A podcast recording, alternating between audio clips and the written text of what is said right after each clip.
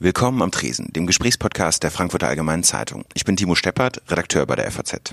Alle zwei Wochen treffe ich mich mit spannenden Leuten, mit Künstlern, Politikern, Promis, Wissenschaftlern an einem Kiosk in ihrer Gegend, um mit ihnen über ihr Leben zu sprechen. Wie wurden sie zu denen, die sie heute sind?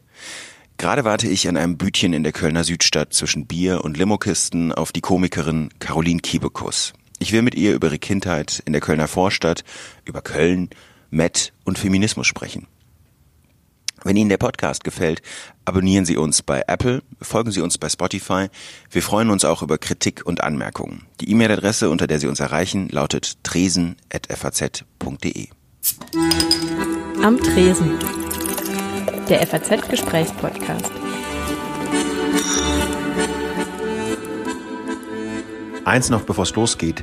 Ähm, es gibt ein wahnsinnig nerviges Handysurren während der ersten Minuten des Gesprächs. Das hört dann auf. Es liegt daran, äh, dass Caroline Kebekus ihr Handy noch anhat. Das machen wir dann später aus. Tut mir wirklich leid. Beim nächsten Mal passiert das nicht nochmal. Äh, wir bekommen das in den Griff. Ja, Frau Kebekus, schön, dass Sie da sind. Ja. Naja, wir sitzen jetzt hier hinten drin in so einem Getränkemarkt. Ja, ist richtig. Und wir sitzen hier drin, normalerweise treffen wir uns um ein Bütchen, weil ähm, ihr Manager, äh, Willi Nikolaus, meinte, wenn wir uns raus auf die Straße stellen mit Caroline, das geht nicht. Da kommen sofort Leute an und äh, ist eigentlich kein Gespräch möglich. Ach so. Ist ja? es so? Was passiert, wenn, wenn Na Sie ja. sich so auf die Straße stellen und wir jetzt ein Stündchen da stehen bleiben? Also, äh, ich glaube, hier wäre nichts passiert. In, in Köln ist doch, ich meine, da sind die Leute das ist ja eher gewohnt, dass mal jemand vorbeikommt, den man kennt. Glaube ich. Also, ich glaube Ja? nicht, dass jetzt hier was passiert wäre auf der Straße. Okay, Willi meint, ich wäre hier niedergerannt worden. Panzerkette. Ja. Ah ja, ich, es kann halt sein, manchmal kann es sein äh, und manchmal nicht. Also manchmal, weiß ich nicht, kann ich keinen Meter gehen und manchmal ist gar nichts. Ja. W- Wann ist es eigentlich passiert, dass Sie so zur Kölner Volksheldin wurden? Ist es so? Keine Ahnung. Hätte ich schon so gesagt. Das kann ich nicht beantworten, glaube ich. Weiß ich nicht. Aber sie werden so, ich glaube, innerhalb Kölns sind sie so mehr als äh, mein Gefühl, also von dieser jüngeren Generation, auch was Comedy betrifft, weil sie so, sie kommen aus Köln, sie werden so stark mit Köln assoziiert Ja. und ähm, da, sie, sie waren ja auch mal, weil wir jetzt hier gerade beim Gaffel sitzen, haben mal so als äh, Werbung gemacht für, für Gaffel, sind FC-Fan, sprechen Ja. auch darüber und ähm, mein Gefühl, dass sie, als ich noch in der Stadt hier gelebt habe, so sehr präsent waren, auch durch den Karneval. Ähm, ja, das stimmt schon. Aber so Volksheldin weiß ich jetzt nicht. Also könnte ich jetzt den Zeitpunkt nicht benennen, wann das passiert ist. Also ich glaube, die Kölner sind einfach sehr einnehmend. Wenn was Gutes von hier kommt, dann sagen wir direkt, das sind wir. Das haben wir erfunden. Das kommt alles aus Köln. Das ist, äh, ist hier äh, geboren worden, gemacht worden, erfunden. Und wenn irgendwas scheiße ist, was von hier ist, dann haben wir damit nichts zu tun, dann sind das Zugezogene. Wie ist denn so Ihr Gefühl für Köln im Moment? Äh, Im Moment ähm, bin ich ja so wahnsinnig viel unterwegs, dass ich immer mal froh bin, wenn ich mal zwei Tage am Stück hier bin. Ähm, ich, ja, naja, es ist meine Heimat, ne? Ich glaube, äh, da bin ich ein bisschen voreingenommen. Aber ich finde es immer noch ähm, eine der äh, schönsten Städte der Welt. Jetzt nicht vom Aussehen, ne? sondern von den inneren Werten. Irgendwas, was Sie an der Stadt wahnsinnig nervt? Ba- mich nervt es unfassbar, dass man nirgendwo links abbiegen kann. Und da, wo man mal links abbiegen kann, ist eine Baustelle. Ich war heute gefangen zwischen der Ehrenstraße und dem Ring. Da bin ich in irgendeine Schleife geraten. Da bei diesem neuen äh, Gerling, nee, ist das, heißt das, wie heißt das? Dieses neue, was da hinten, wo früher Spotting Image war, dahinter, diese, heißt das nicht die neuen Gerling-Höfe oder so? Das war mal der Gerling-Konzern, genau. Genau. Das alte Gerling-Gelände, genau. Dieses alles, was umgebaut ist. Mein Navi so, ja, da kannst du links. Ich so, nee, kann ich nicht. Und dann dachte ich, ich habe auch noch telefoniert währenddessen über Freisprechanlage. Und dann war ich plötzlich, hä, da war ich doch schon. Und da war, standen auch so Leute an der Ecke, die mich schon so angeguckt haben. Und dann habe ich so gemerkt, wie die gesagt haben, die ist doch hier eben schon lang gefahren. Ich so, fuck, wie kommt man denn hier raus? Aber das mit den Linksabbiegern ist doch nur wegen Fahrrad, oder? Dass man die Fahrradfahrer nicht platt fährt. Oder ist Ich es glaube, das einfach ist aus... einfach wegen zu. Ich habe in Köln immer das Gefühl, nach dem Krieg war hier platt und die Alliierten haben ja gesagt, wollen wir das überhaupt wieder aufbauen oder sollen wir hier einfach einen Parkplatz machen oder so oder irgendwie, ich meine, die Kirche stand ja noch, das war ganz schön, aber ansonsten war ja alles platt. Und dann haben die äh, noch überlegt, was sie machen sollen und dann kamen die ganzen Kölner, die sich in Düren versteckt hatten, kamen schon wieder zurück und haben alles wieder aufgebaut. Deswegen habe ich das Gefühl, es ist immer so ein bisschen ungeplant. Und Parkplätze gibt's tatsächlich auch nicht. Nee. Wozu? Ähm, Sie sind ja als Kölner, Sie gehen, Ihnen geht's ja wie vielen Kölnern, dass Sie in Bergisch Gladbach geboren worden sind, weil da, ich glaube, das, Das Krankenhaus war toll. das Krankenhaus, ne? Ja, ich ja. habe das schon von so vielen Kölnern gehört, die gesagt haben, ähm, die größte Schande ihres Lebens ist in ihrem, in ihrem Personalausweis immer drin steht, geboren in Bergisch Gladbach. Furchtbar, ne? Da wollten die Mütter was Gutes machen, indem man irgendwie äh, eben nicht behindert auf die Welt kommt, sondern gesund. Und so dankt man es denen, indem man einfach nur sauer ist sein ganzes Leben. Äh, ja, das Krankenhaus, in dem ich geboren wurde, das gibt's mittlerweile, glaube ich, hat das keine Geburtenstation mehr, aber das Vinzenz Palotti in Bensberg, was ja auch bei Schlapper ist, das äh, ist noch äh, hochfrequentiert. Also ich kenne ganz äh, neue Menschen, die da auch äh, ge- geboren wurden.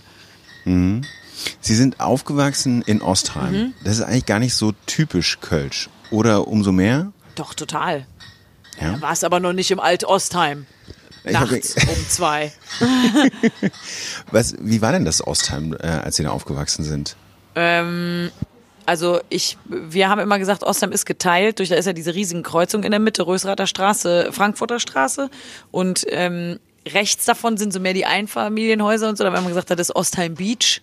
Und äh, die andere Seite äh, ist dann eher so Richtung Grundschule und sowas waren ähm, in der Gernsheimer Straße viele Sozialwohnungen und so. Ich glaube, das hat jetzt auch irgendein großer Konzern gekauft. Ähm, ja.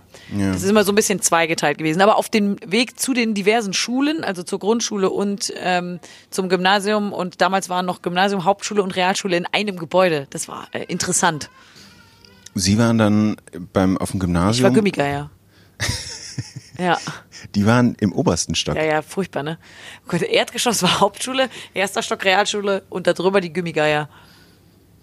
Und wo haben Sie gelebt? So auf der, auf diesem, auf diesem, äh, waren Sie auf G- Ostheim Ghetto oder Ostheim Beach? Nee, Ostheim Beach natürlich. Ach so, auf der Ja, ja. Sonnenseite des Lebens. Genau, natürlich. Ich, auf der Sonnenseite äh, bin ich habe immer mal rüber gespinkst.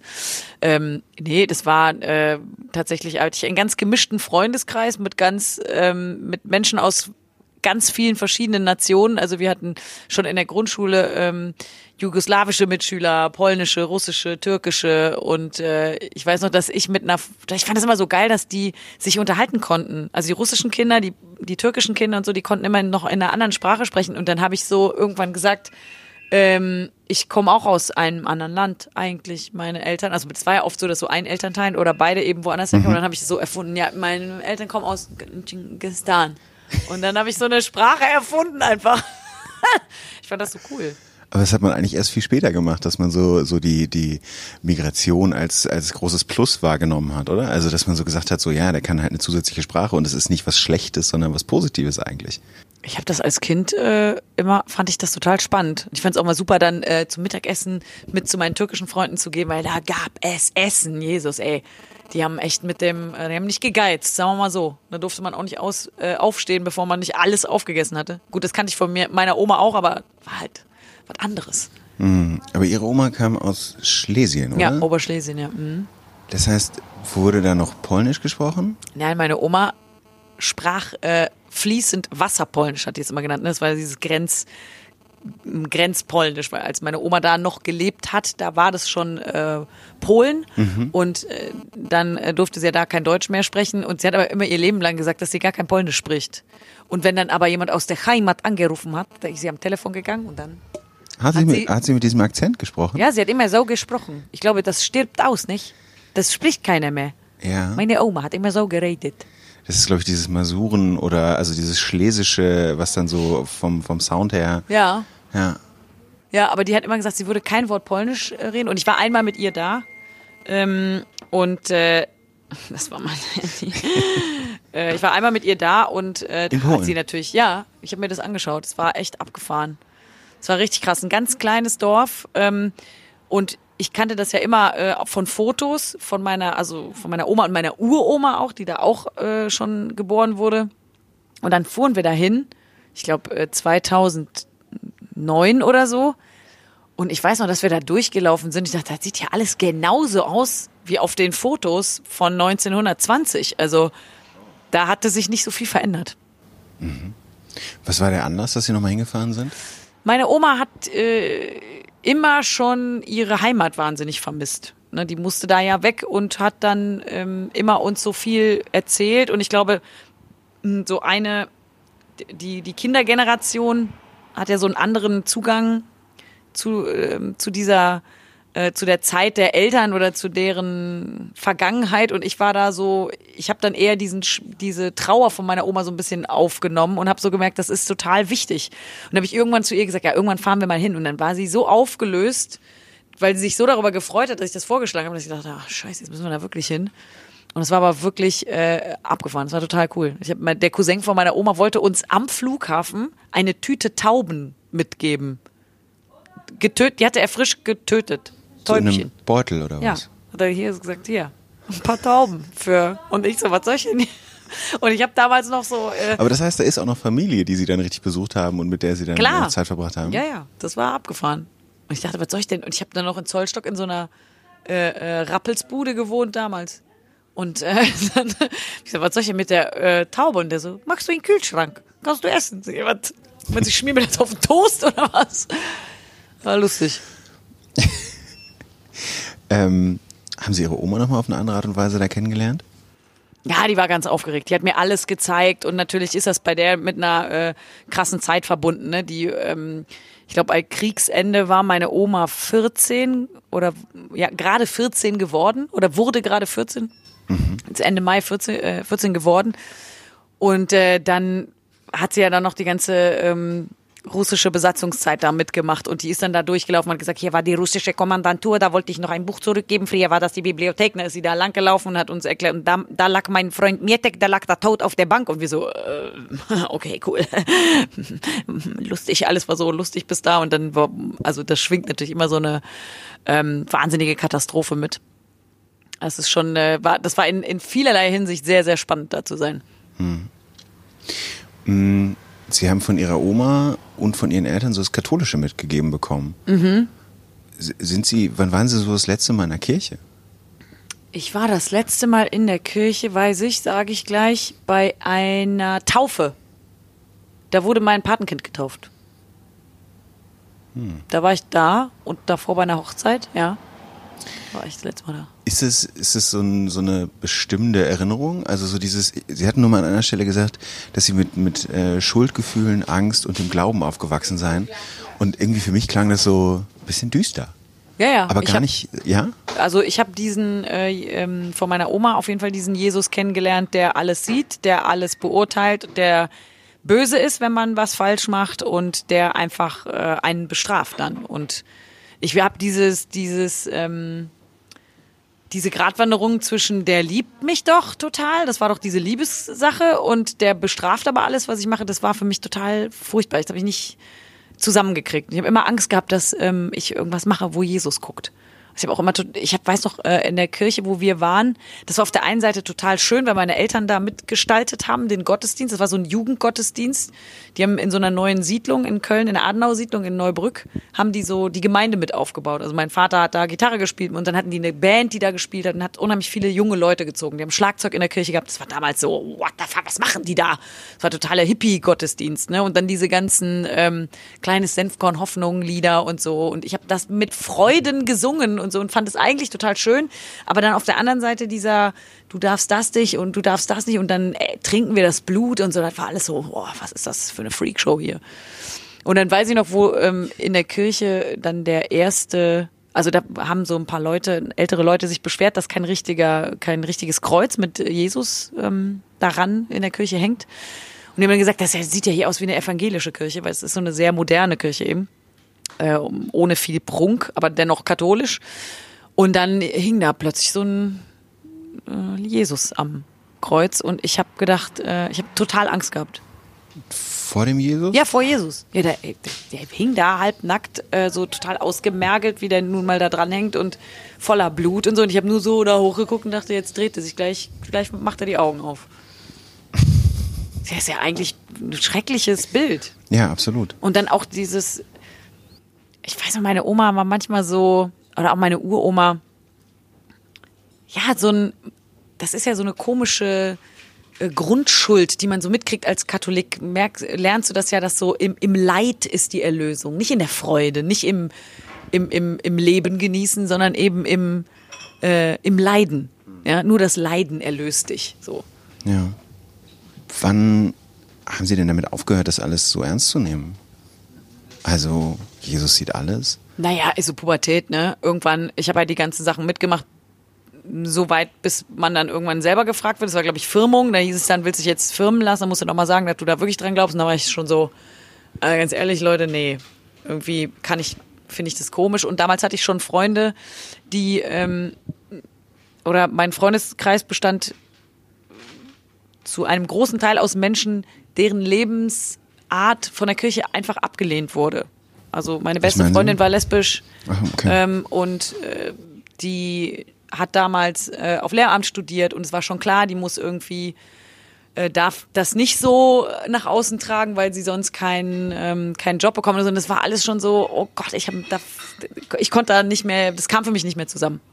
Und dann ähm, bin ich ausgetreten aus der Kirche. Aber trotzdem habe ich so das Gefühl, ich bin immer noch, äh, ich bin ja christlich trotzdem erzogen worden und ich habe trotzdem ja Werte mitgenommen, die äh, gut sind und äh, den Grundgedanken finde ich ja schön, dass man eigentlich sagt, Jesus ist die Liebe und die Liebe schafft alles und so. Das finde ich Ja. einen tollen Gedanken und den darf man ja nicht. Äh, ähm, also von daher finde ich es gut, aber die Institution Kirche, damit kann ich, kann ich nichts mehr anfangen.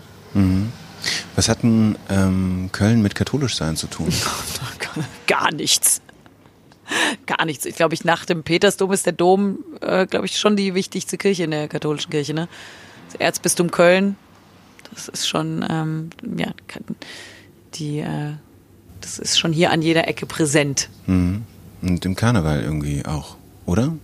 So das Prinzip von äh, wir lassen jetzt mal richtig die Sau raus und nachher können wir immer noch Mhm, wir äh, können ja beichten gehen. können ja beichten gehen. Fand ich immer einen Riesenvorteil zum Protestantismus. Super. Ja, ja, wenn dann katholisch, klar, natürlich. Ja, ja. Hat doch Jürgen Becker mal so ein schönes Lied gemacht. Und dann gehst du beichten, ist der ganze Driss. Ach so. Ja, ja, gibt's ein sehr gutes Lied. nee, das geht so. Ich bin so froh, dass ich nicht evangelisch bin. Die haben doch nichts anderes als arbeiten im Sinn. Als Katholik, da hast du es gut. Hm, hm, hm. Dann gehst du beichten, fort ist der ganze Driss. Irgendwie so. Ja. Ich meine mal, abseits vom Dom merkt man das der Stadt heute noch an? Also wie katholisch sie eigentlich ist? Ja, kommt drauf an, in welchen Kreisen man sich bewegt, ne? Also, aber der Einfluss der Kirche ist schon, äh, ist schon groß in Köln. Also man kann sich dem nicht verwehren. Hier. Ja, also auch Träger ja immer noch von wahnsinnig vielen äh, Kindergärten, Schulen und so weiter. Ja.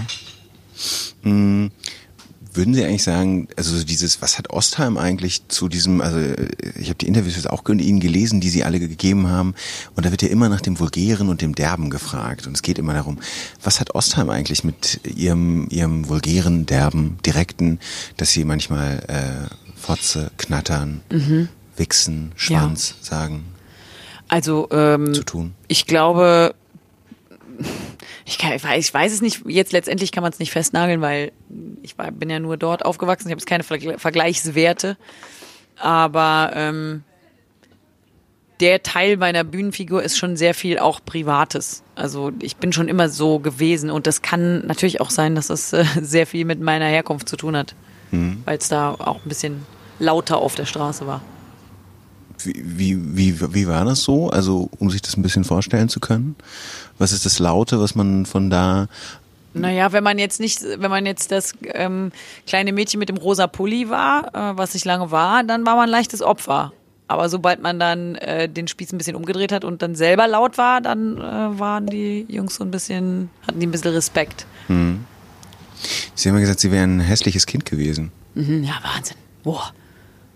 Ja, ich meine jetzt so als Klein, als Baby, Kleinkind. Ah, ich ja, irgendwann wurde ich so- ganz niedlich, da, als ich Haare hatte, aber ich habe sehr spät Haare Ach so, gekriegt. weil ich dachte, das wäre quasi so Comedy bei Ihnen genauso als Kompensation. Also so wie das ja Ach irgendwie so, jeder nee, nee. dritte Comedian sagt, so ja, eigentlich, ich war ein dickes Kind und deswegen Mhm. ja, musste ich war wahnsinnig, also aber aber so diese dieser Status, wo also ich hatte lange keine Haare und dann war ich auch noch sehr ich war sehr viel, ich habe ja eine polnische Oma gehabt, die hat mich vollgestopft mit allem und ich war einfach dick und hatte keine Haare, war aber schon im, in so einem Alter, wo andere schon Haare hatten.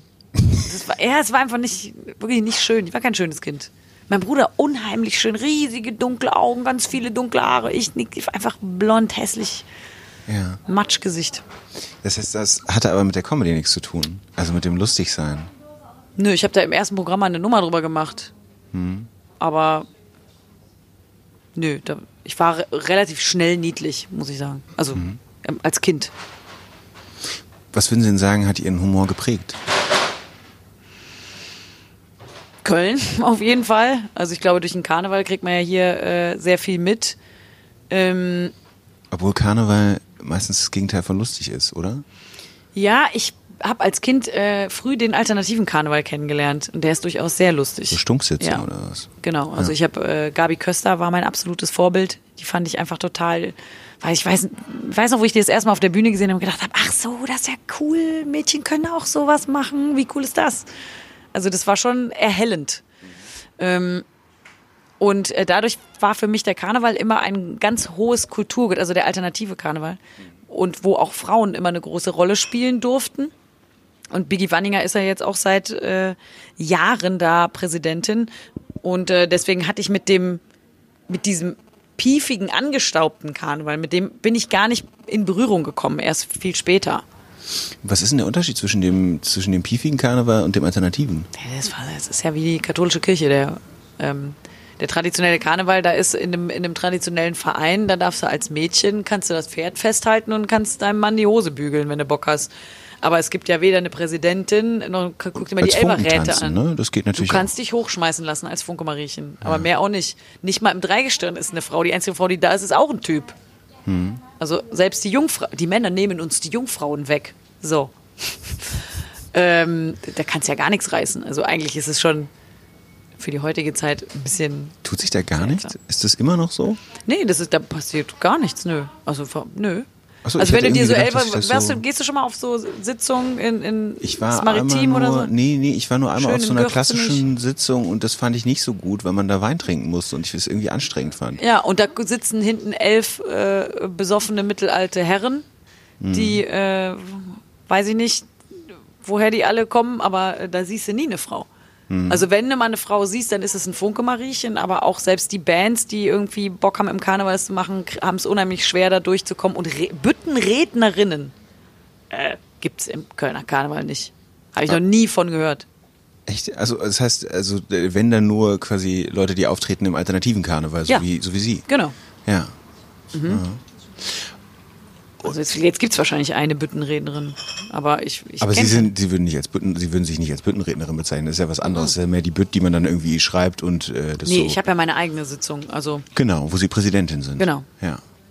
Ähm, was mich nur wundert, ist, dass es irgendwie noch gar keine, also wenn man jetzt überlegt, irgendwie seit 20 Jahren gibt's gibt's Frauen in der Comedy und das spielt so eine Rolle und auch der Karneval in Köln ist ja so verbunden auch mit Mhm. Köln als, als Comedy-Stadt, ähm, dass sich da so gar nichts tut. Nö. Also wissen Sie, was ich meine? Also Ja, dass, so ein komisch, bisschen, ne? dass man so ein bisschen überrascht ist eigentlich davon, dass da, dass da nichts passiert. Ja.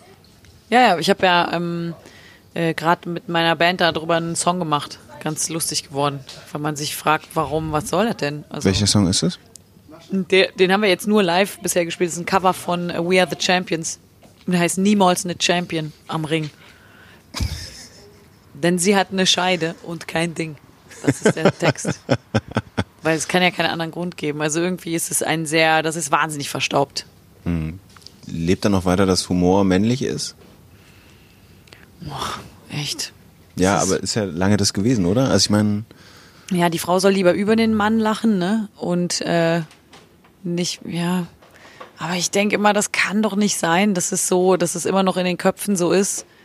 Ähm, aber irgendwie ist es, es müssen einfach mal ein paar Frauen durchgelassen werden, um es mal zu machen, damit auch andere nachkommen können. Also ich finde, es muss ja immer so einen Nachfluss geben an, an Leuten, die sehen, ah, das geht. So wie ich Gabi Köster gesehen habe und gedacht, ah, das geht, das, kann, das geht ja auch. Ach, das kann ich auch machen. Ich glaube, ich wäre allein darauf nicht gekommen. Ich musste das einmal sehen. Ah, das geht. Okay, dann mache ich das auch. So wie es gibt ja so verschiedene ähm, äh, Wissenschaftler, die sagen, naja, äh, es, es müsste jetzt momentan ist halt äh, für Frauen auch äh, Führungspositionen einzunehmen und eine äh, Familie zu haben, ist jetzt gerade einfach nicht gut. Also ne, hat viele Nachteile, aber es muss jetzt mal Frauen geben, die das auch machen und eingehen, damit andere nachkommen, damit die die Strukturen verändern können, damit die anderen nachkommen können. Deswegen Frauenquote, damit Ja. sich das selbst reguliert. Und ähm, wie fördern Sie selber Frauen? Ähm, also ich versuche natürlich die, die in meiner Greifweite sind, einzuladen in die Sendung oder ähm, zu, wie nennt man das, verlinken oder so. Aber ich habe ja jetzt keine, ich habe keine richtige ähm, Newcomer-Plattform oder sowas. Mhm. Sowas habe ich gar nicht. Obwohl sie natürlich mit ihrer Sendung schon eine Menge bewegen können. Ja, Ja. das stimmt. Aber da bin ich, bin ich ja nicht die Einzige, die da entscheidet. Ist es so? Ja. Also so- Ja, ja, klar. Ja. Hier wird jetzt Bier hin und her geräumt. Ich weiß gar nicht so richtig, was passiert. Ja, ach. Ah, okay. Komm, wir machen ein Interview im Getränkemarkt. Komisch, jetzt wird hier Bier hin und her geräumt. Warum kommen die denn jetzt hierhin? Ähm, Wir sind in Köln. Wir sitzen beim Kölsch. Was meinst du, was hier passiert? Wir können uns gerne zum, weißt du, wo nie was rumgeräumt wird? Wahrscheinlich beim alkoholfreien Bier. Da können wir uns gerne hinsetzen. welches Kölsch würden Sie denn jetzt nehmen, wenn wir jetzt gleich einen Kölsch trinken? Trinken wir gleich einen Kölsch, äh, dann wollen. Gaffel. Ist es so? Wo nichts los ist, ist beim Alt. Beim Alt, ja, hier gibt's kein Alt. Es gibt doch hier kein Alt. Nee, ich sehe auch kein Alt. Aber Herr Nikolaus, nicht reinreden, das Vorsicht, geht nicht. Willi, leise, leise, nicht so laut fragen. Also das heißt, Sie würden ganz klar Gaffel nehmen, weil Ja, natürlich würde ich Gaffel nehmen. also ich würde statt Gaffel nehmen. Was ist das denn für eine Frage?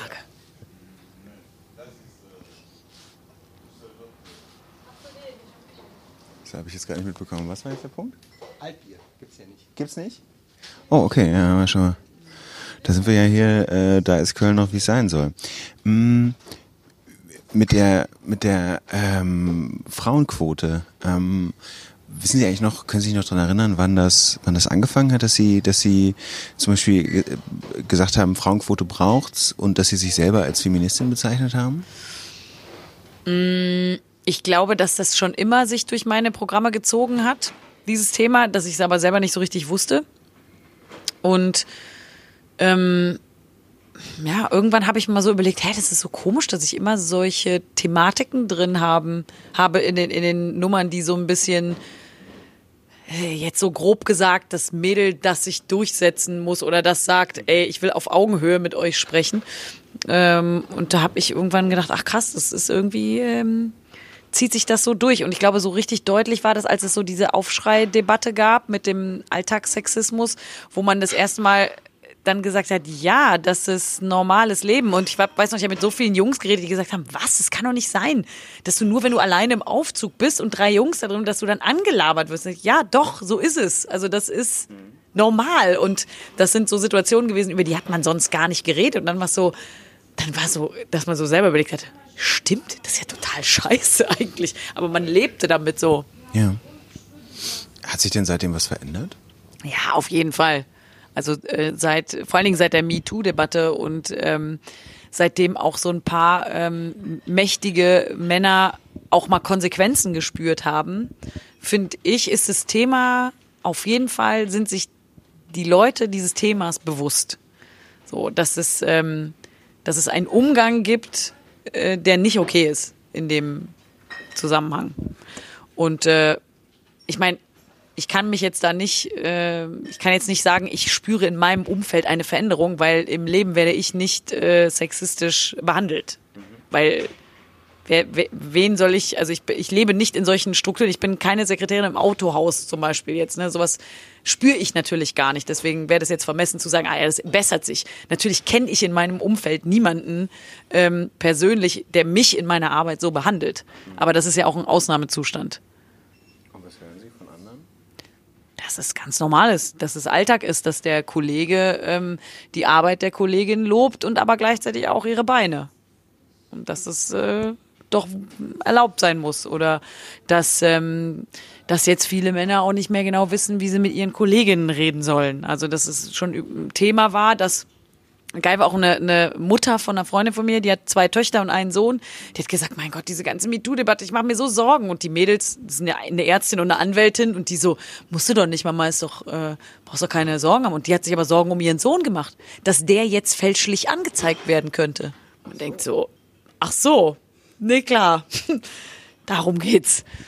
Ähm, also irgendwie ist es so eine, ähm, hat man immer das Gefühl, es geht, Menschen haben Angst, dass ihnen die Privilegien abgenommen werden, nur weil, äh, weil eine Gruppe sagt, ey, wir wollen nicht mehr scheiße behandelt werden. Das ist ja so wie Homo-Ehe, äh, so, es soll bitte mal akzeptiert werden von allen, aber, aber es gibt ja immer noch unheimlich viele, die sagen, nein, das will ich nicht, weil sie denken, ihre eigene Ehe würde dadurch irgendwie schlechter werden, dass andere auch heiraten dürfen. Dass man das nochmal betont, dass die Ehe wahnsinnig wichtig ist und als, als äh, gut geschützt werden muss. Ja, das ja kann keiner ist in Frage stellt. Ja, eben. Ja. Ja.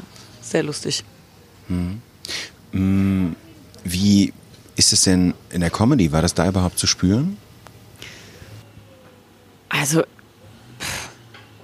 ich finde es schwer jetzt so rückblickend irgendwie zu. Klar gibt's immer diese Sprüche, diese Altherrenwitze, ha, das Mädchen und kommt das Mädchen und bist aber auch ein Leckerchen und so, klar, das, äh, das immer. Aber ich habe es im Beruf noch nie erlebt. Also, dass, ähm, dass ich da, also im Sinne von Machtmissbrauch, mach das jetzt, sonst und so, also so nicht. Äh, was ich schon mal hatte letztes, vorletztes Jahr war das, glaube ich, im Kollegen habe ich getroffen, den ich lang, lang, lang nicht gesehen habe. Und der meinte, Mensch, es läuft ja total super bei dir und gro große Hallen und so. Und ich so typisch Mädchen, so, na ja, nicht ganz so groß. also, Und dann hat er gesagt, ja, aber das ging ja echt wahnsinnig ab bei dir dann damals schon. Und äh, dann hat er so gesagt, da muss man auch sagen, da hast du ja auch wirklich Glück gehabt, ne? Und ich war so, ja, ja, klar, also ja, bestimmt. Äh, und habe dann aber trotzdem nochmal gefragt, was meinst du denn, was meinst du denn genau? Und er war so, ja, du hattest ja Glück, dass da keine andere Frau war. Und ich war so, hä? Ähm, äh, danke? Nee. Das war eigentlich voll die Beleidigung, weil er gesagt hat, naja, wär dann, wär, gäbe es mehrere lustige Frauen, wärst du nicht so erfolgreich gewesen. Heißt ja, erstmal auf der einen Seite, so lustig bist du ja gar nicht. Und äh, mehrere lustige Frauen kann natürlich niemand ertragen, denn jeder weiß, wenn man mehr als eine lustige Frau kennt, implodiert einem das Hirn. Also dieser, es gibt nicht genug Platz für alle Frauen, sondern die Frau ist erstmal die Frau und die Männer sind die, die die verschiedenen Charaktere haben, so wie bei den Schlümpfen, ne? wo jeder Schlumpf was kann, außer die Schlumpfine, die ist halt die eine Frau. Sie ist halt Charakterfrau. Ähm, so solche Sachen sind halt noch schon noch in den Köpfen drin und das macht schon Spaß, da diese Sachen so rauszuholen und nochmal so auf den Teller zu legen so, guck mal, das ist doch irgendwie seltsam. Wenn dann alle sagen, ja, stimmt, ist ein bisschen seltsam. Riecht es denn auf, dass man jetzt bei Mixed-Shows mehr als eine Frau hat? Ähm, ja, also ich sehe natürlich mehr als damals, als ich angefangen habe. Aber ich habe jetzt äh, noch über zwei Kolleginnen gehört, dass die immer noch diese Ansage haben, ähm, wenn noch ein Platz frei ist in der Show, dass die sagen, nee, wir haben schon eine Frau. Bei fünf Plätzen. Und man denkt, ja, gut, dann vier Jungs und eine Frau. Muss man eigentlich ja noch eine Ziege und ein Pferd einladen oder so, weil muss ja gerecht sein. Also das gibt's wohl immer noch. Braucht es einfach noch Zeit oder bräuchte es mehr Druck? Nee, Ich glaube, es braucht ein bisschen Zeit einfach noch, dass, also gerade in der Branche und es braucht einfach mehr Mädels, die sich trauen und äh, mehr Mädels, die sich ausprobieren und die dann auch Zeit haben, sich zu entwickeln und gut zu werden. Und ähm, du brauchst ja auch die Erfahrung. Du kannst ja nicht einfach, du stehst ja nicht morgens auf und sagst, ah, das mache ich mal und das kann ich und dann bin ich direkt total gut, sondern du musst ja erstmal ein paar Mal auftreten und auch mal scheiße sein. Und die ersten Male sind oft scheiße. Und dann ähm, musst du aber Bock haben, das weiterzumachen und auch in einem Umfeld arbeiten, die sagen, wir haben auch Bock, dass du da weitermachst. Du bist vielleicht jetzt noch nicht so gut, aber komm mal wieder und komm mal immer wieder und dann wirst du besser. Und auch da, finde ich, ist es immer hilfreicher, man hat, man sieht andere Mädels und hat dann Bock, das auch zu machen. Ich war mal beim Auftritt von Ihnen so vor ein, zwei Jahren. Und da waren wahnsinnig viele junge Frauen. Und äh, die waren total begeistert. Und ich hatte das Gefühl so ein bisschen, dass Sie für die auch durchaus eine Vorbildfunktion haben. Also zumindest, dass sie, sagen wir mal, für ein anderes, vielleicht, äh, wenn wir jetzt über klassisches Frauenbild sprechen, dass sie irgendwie mehr verkörpern, als irgendwie man das früher gesagt hätte. Dass sie derbe Sachen sagen, dass sie vieles zusammenbringen. Hm, Wie ist denn das, wenn Sie, wenn wir mal sagen, es gibt so eine Vorbildfunktion, was nehmen denn, was, was, was lernt denn äh, eine junge Frau, die jetzt in ihr Programm Pussy Nation geht? Was nimmt die da mit? Ähm, ich glaube, bei Pussy Nation es geht geht ja in Programmen immer darum, dass man sich nicht klein machen muss und jedem gefallen muss. Was haben viele Frauen haben das ja an sich und ich auch immer noch. Ich lasse Männer für mich verhandeln. Nee, stimmt gar nicht. Ich lasse ja Frauen mittlerweile für mich verhandeln. Ach so, ist das so? Ja, ja. Ähm, äh, ich will aber auch immer, dass Moment, alle wann haben Sie denn, haben. wann haben Sie denn die Frau gefunden? Ich hatte das nämlich gelesen, dass Sie, mich- dass Sie Männer für sich verhandeln lassen, weil die es nee, besser das können. ist immer so, das sage ich immer, das stimmt ja gar nicht. Ich bin ja seit äh, seit zwei Jahren verhandeln das nur noch Frauen für mich. Mhm. Ähm, also so eine, dass man sich Dinge nehmen darf und gleichberechtigt sein darf, ohne dass äh, man sich dafür rechtfertigen muss. Man muss sich auch nicht mehr entschuldigen dafür, dass man genauso viel haben will ähm, wie der andere. Ja? Weil, weil es ja immer, es hat immer so ein bisschen so einen Beigeschmack. Wenn eine Frau ähm, selbstbestimmt ist, dann ist immer so ein bisschen, oh, ja, aber die setzt sich aber durch. Das ist zum Beispiel, wenn, wenn Mann und Frau heiraten ne? und beide entscheiden sich dafür, ihre Namen zu behalten. Dann kommt doch immer von irgendwo so zu dem Typen dann, oh, da steht aber einer unter Pantoffel, da hat sie sich aber durchgesetzt. Dabei denkst du so, hä? Nee, Moment mal, ist alles gleich. Ist genau dasselbe. Sie hat ihren Namen behalten, er hat seinen Namen behalten. Aber trotzdem ist so im, im Gefühl, oh, oh, da hat sie sich aber äh, durchgesetzt. Und ähm, was die noch mitnehmen, ist auf jeden Fall, sich zu unterstützen gegenseitig, weil es eben eine komische Konkurrenz gibt unter Frauen. So Netzwerke bilden oder wie meinen Sie? Netzwerke gibt's ja beruflich gar nicht unter Frauen. Also ich kenne äh, niemanden, der so scheiße vernetzt ist wie Frauen. Männer sind immer Bombe vernetzt. Die haben immer, die wissen, wer was macht, die unterhalten sich über den Job, die reden auch über Zahlen offen und so. Und bei Frauen ist immer so, nein, das redet man nicht drüber. Man, man hat irgendwie, man sieht oft die andere Frau als Konkurrentin, eben weil es diese, diese komischen Gedanken gibt, dass es nicht genug Platz gibt für alle. Da gibt es auf jeden Fall eine ausführliche Nummer im Programm. Mhm. Haben Sie inzwischen eigentlich ähm, Alice Schwarzer kennengelernt? Nee, persönlich nein. Hm? Ich habe es gelesen, dass sie, dass sie sich nur mal so am Rande im Karneval getroffen haben. Ja, ja, haben. genau. Ja. Hätten Sie Interesse daran? Also wäre das sowas, äh, ich dachte irgendwie, das, sowas würde sich doch einstellen, wenn man hier in Köln ist, weil Aha, ja doch irgendwie ja, ne? alle beieinander sind und Sie ja hier auch in Köln immer Gibt's rumtingeln. wahrscheinlich auch Konkurrentinnen unter den Feministinnen. Da ist ja auch typisch, äh, äh, ja. Aber nee, wir haben uns tatsächlich noch nie kennengelernt, aber äh, warum nicht? Also natürlich gerne. Ist ja ähm, da auch eine ähm, absolute Galionsfigur. Mhm. Wie ist es eigentlich gekommen, dass Sie, ich, äh, Sie haben ja zum Beispiel Gastbeiträge über Sexualaufklärung in Afrika geschrieben. Mhm. Wie, wie kam das, dass Sie sich so, also ich hätte jetzt mal gesagt, das ist ja irgendwie nah am Feminismus, aber ganz weit weg von dem, was Sie, was Sie auf der Bühne machen. Wie, wie kam das zum Beispiel, dass Sie da mehr, mehr Einsatz gefordert haben politisch? Ach so, das war, ähm, da war ich für One in Sambia und ähm, habe da die haben eine Kampagne, die heißt Armut ist sexistisch und äh, da habe ich einfach mal gesehen, wie das so, äh, was das bedeutet, dass, ähm, dass da so ganz viel weibliches Potenzial brach liegt. Ne? Also ich glaube, das ist auf der ganzen Welt so. Wenn man Frauen mehr Rechte geben würde, würde es äh, der Welt besser gehen. Weil ähm, ja, auch die, die Situation in Sambia zum Beispiel, die Mädels, die da auf dem Dorf leben, die zur Schule gehen müssen, die einfach 20 Prozent der Schulstunden verpassen, sobald die ihre Periode bekommen, weil die keine Binden haben, keine Tampons, das gibt's da nicht. Und dann müssen die zu Hause bleiben, dann verpassen die den Unterricht, dann ähm, das ist so eine Kette, da hängt, das hängt halt alles zusammen und äh, es war hochspannend, das, so, das da auch vor Ort zu sehen alles. Sie haben das aber zum Beispiel dafür genutzt, dass Sie dann einen Gastbeitrag auch in der Süddeutschen Zeitung geschrieben haben wo man sonst sagen würde, wahrscheinlich hat so ein Thema sonst nicht ganz so leicht, aber wenn Sie dann draufschreiben, das ist ein Beitrag von Caroline Kebekus, dann äh, äh, funktioniert das irgendwie besser oder wie war so Ihre Wahrnehmung, dass Sie sich dafür auch tatsächlich, also eine ist ja, man guckt sich das an, das andere ist aber auch, dass man sich dafür so einsetzt und sich irgendwie damit ja, so klar, beschäftigt. Die, natürlich nutzt man dann meinen Namen, ne? Das ist ja die, der, ähm, das war ja die Intention, auf jeden Fall, klar.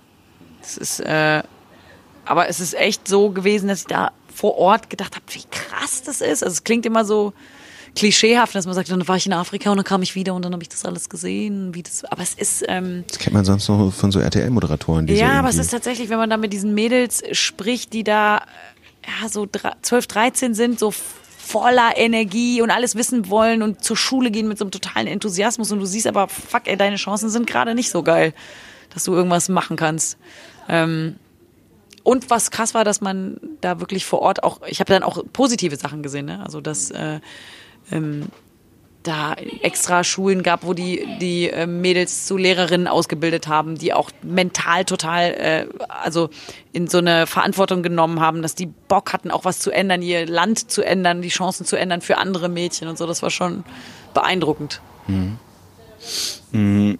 Und was würde jetzt zum Beispiel, also was haben Sie da so Ähm, äh, was, was, was, was macht zum Beispiel One dann da vor Ort? Also das ist ja so eine Lobbyorganisation, die so gucken, wo ist die Entwicklungshilfe, die freigeschaltet wird, wo geht die am besten hin vor Ort. Also ich glaube, die sind so ein bisschen ähm, Zusammenlaufpunkt von so verschiedenen Sachen. Die, dass die ähm, wissen, okay, wir müssen jetzt mehr da investieren in, weiß ich nicht, in die Impfgeschichten oder wir müssen da die Mädels vor Ort da gerade stärken. Das macht gerade Sinn, da haben wir auch totale Erfolge. Also das, das machen die. Die machen ja viel auch in der ähm, AIDS-Hilfe vor Ort. Also habe ich eine Frau kennengelernt, die ein gesundes Kind bekommen hat, äh, dadurch, dass sie Medikamente nehmen konnte. Und das ist halt so ein, da sieht man so eins zu eins, dass das was bringt. Also dass sie lebt, dass ihre Kinder leben. Und das wäre vor zehn Jahren nicht gegangen.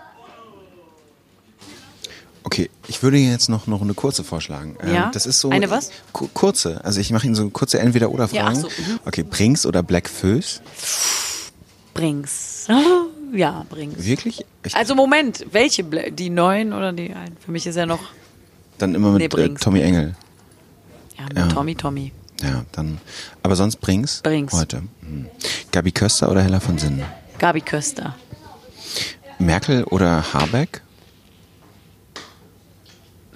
Merkel. Ähm, gedruckt oder digital? Ja, wenn ich ehrlich bin, digital, ne? Twitter oder Instagram? Instagram. Snapchat oder TikTok? Beides nicht. Äh, Sneaker oder High Heels? High Heels. Lange wach oder früh auf? Lange wach. Tee oder Kaffee? Kaffee. Vegan oder glutenfrei? Vegan. Sind Sie vegan? Nö, aber lieber als Gluten. Glutenfreies Zeug ist ganz seltsam.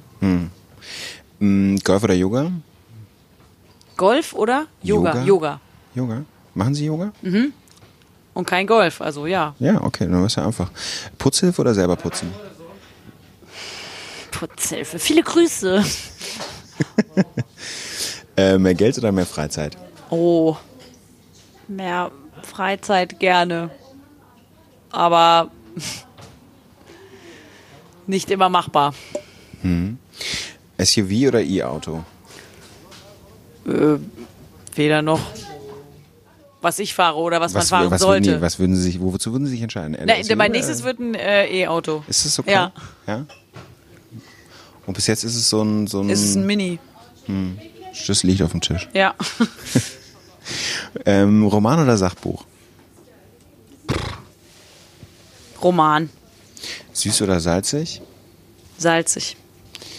Ähm, gute Quote oder großartige Rezension?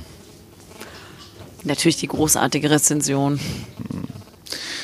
Beim E-Auto ähm, beschäftigt Sie das eigentlich gerade, was so diese, diese Fridays for Future Bewegung betrifft? Ja. Ja, klar. Also ich meine, wen nicht, ne? Wen betrifft es nicht?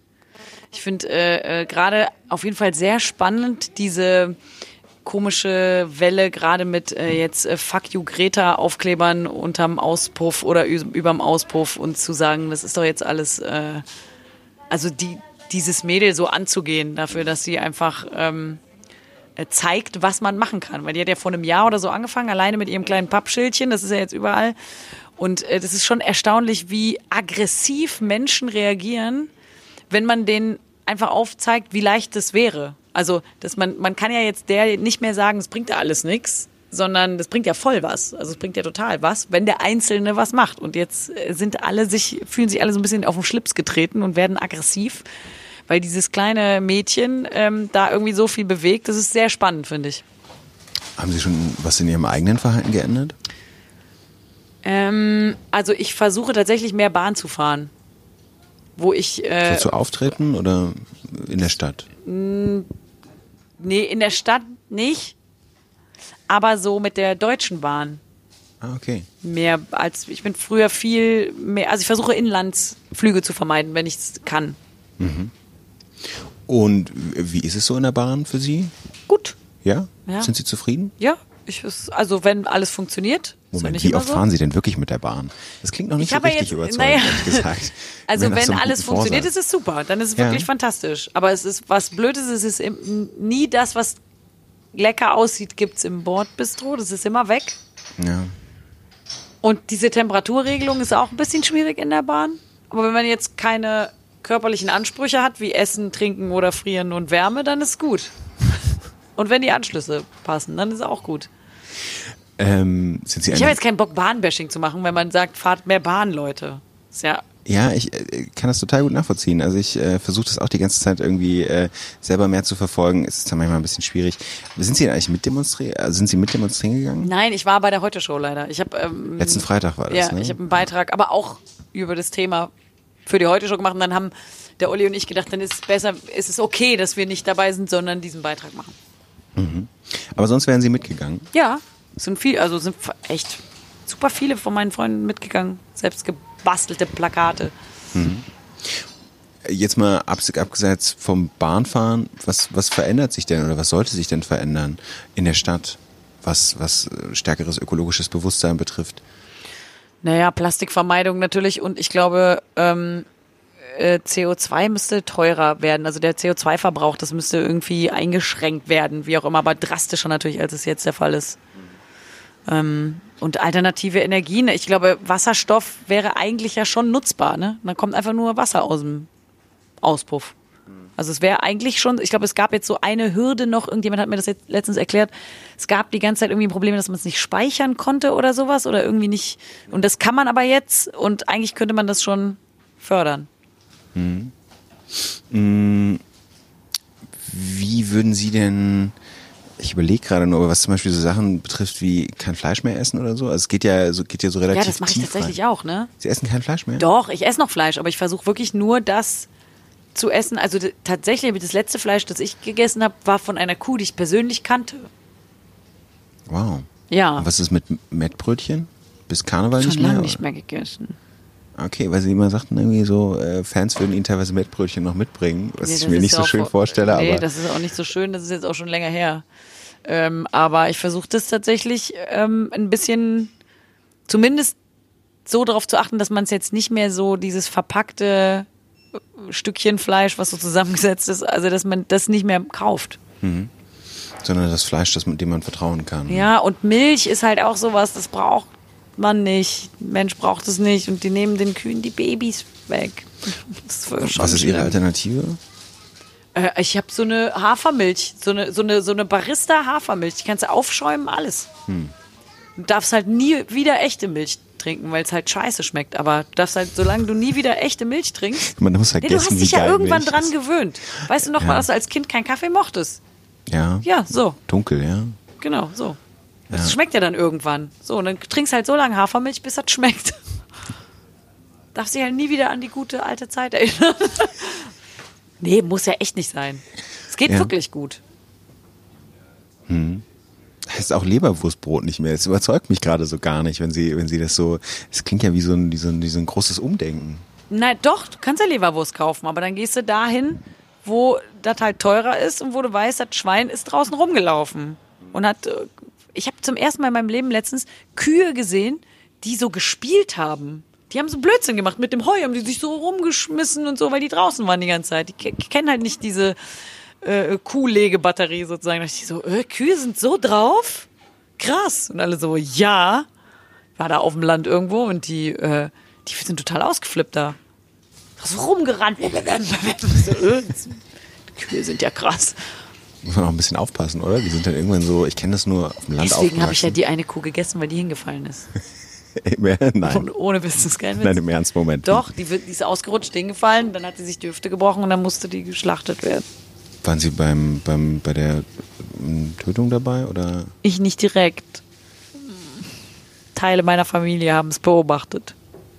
Hat die dann so einen Bolzenschuss in den Kopf bekommen oder wie haben die das gemacht? Ja, richtig. Da- Was ja übrigens nicht tötet, ne? sondern einfach nur irreparabel betäubt. Ja, und dann. Schön, ne?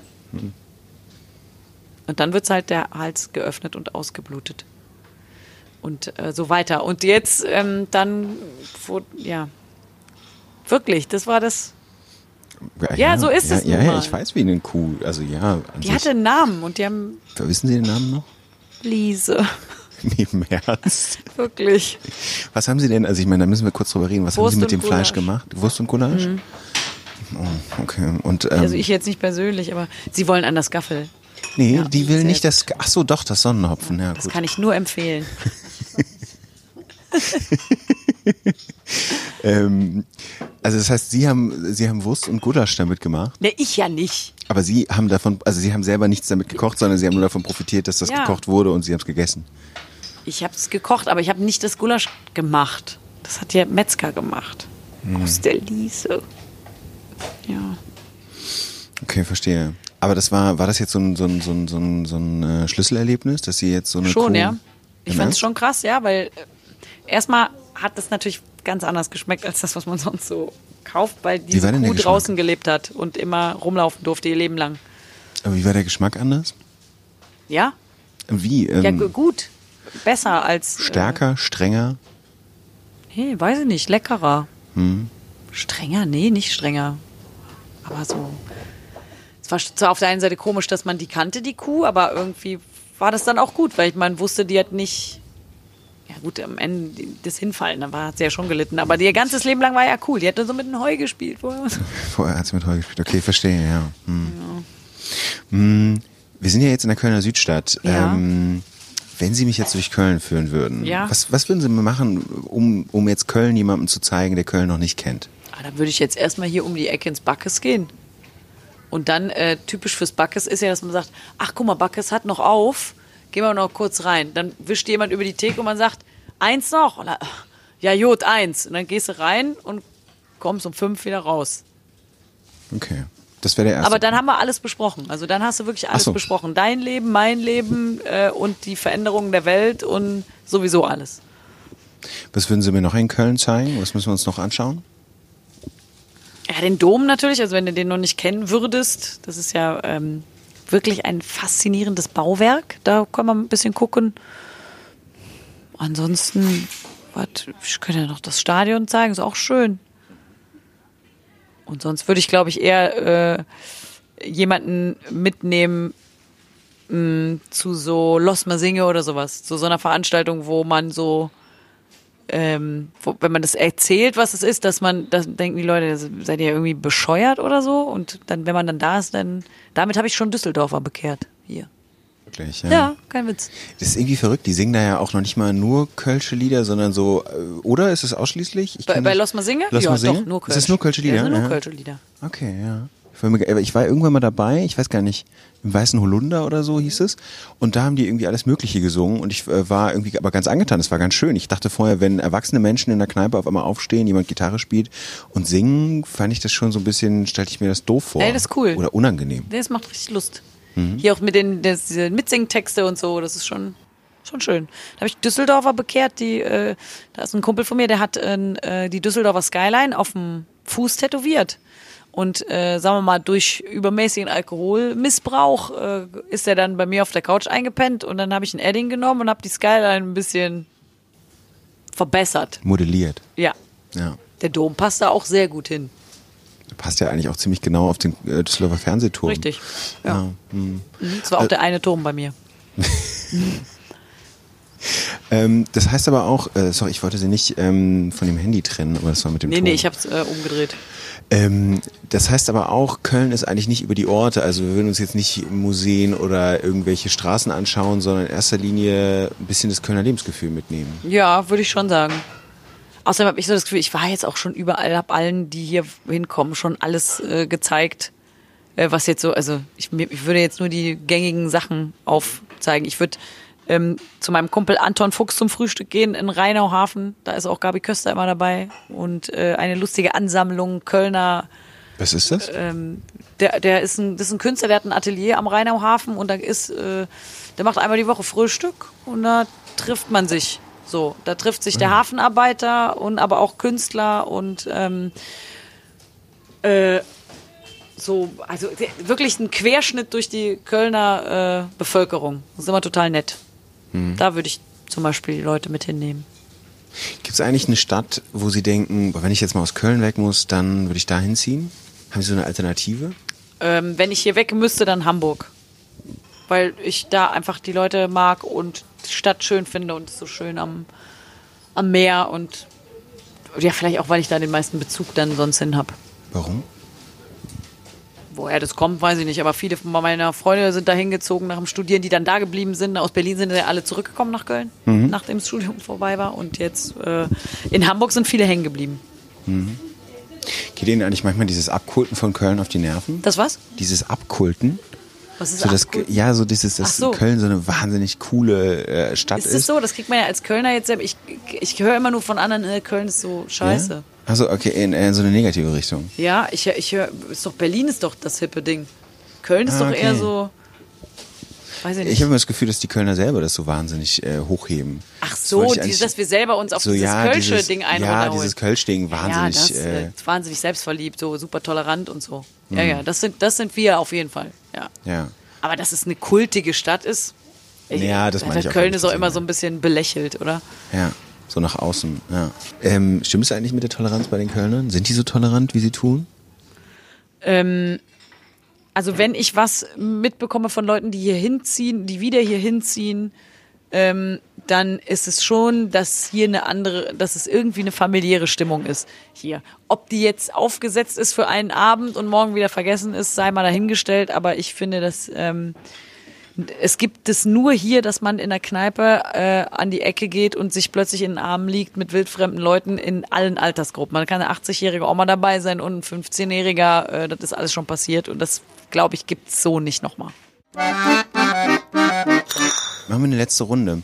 Ähm, das sind so drei Fragen. Äh, sie können einen Tag jemand anders sein. Wer würden Sie sein wollen? Äh, keine Ahnung. Ja, so jemand, der hier so im Bütchen arbeitet. Das wäre doch geil. So ganz viele Leute treffen.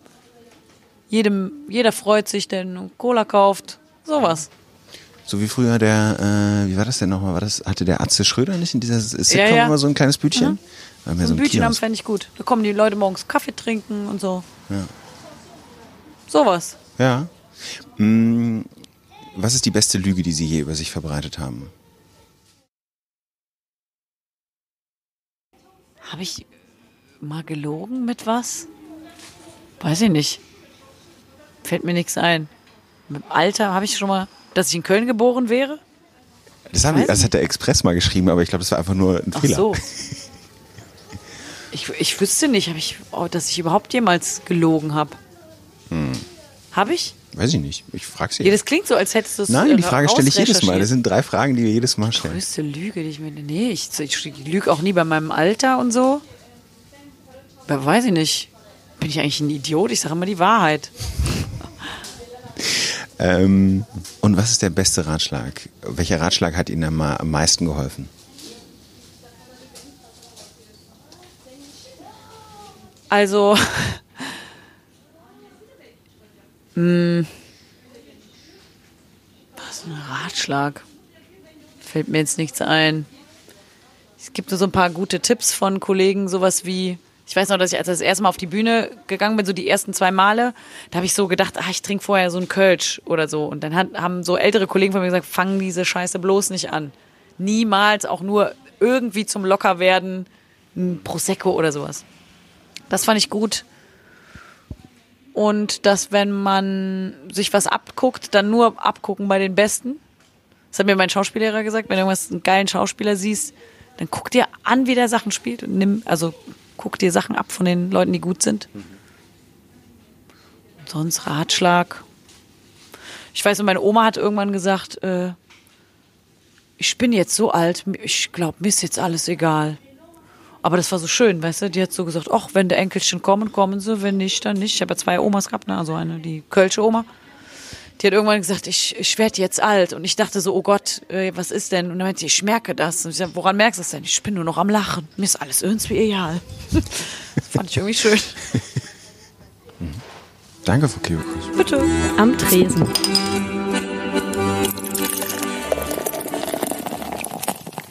Ich hätte gerne noch viel länger mit Caroline Kebekus gesprochen. Aber irgendwann gab es ein Signal von ihrem Manager, nur noch zehn Minuten. Und dann mussten wir äh, langsam aufhören. Fragen hätte ich nämlich auch noch gehabt. Aber sie musste zum Soundcheck. Äh, am Abend ist sie mit ihrer Kölsch-Band, die Beer Bitches, in Bonn aufgetreten. Beim nächsten Mal treffen meine Kollegin Maria Wiesner und ich den Literaturkritiker Dennis Scheck. Was sind denn die Fragen, die Sie ihm gerne stellen würden? Wir freuen uns, wenn Sie uns schreiben, was Sie interessiert, an tresen.faz.de. Bis zum nächsten Mal. Tschüss.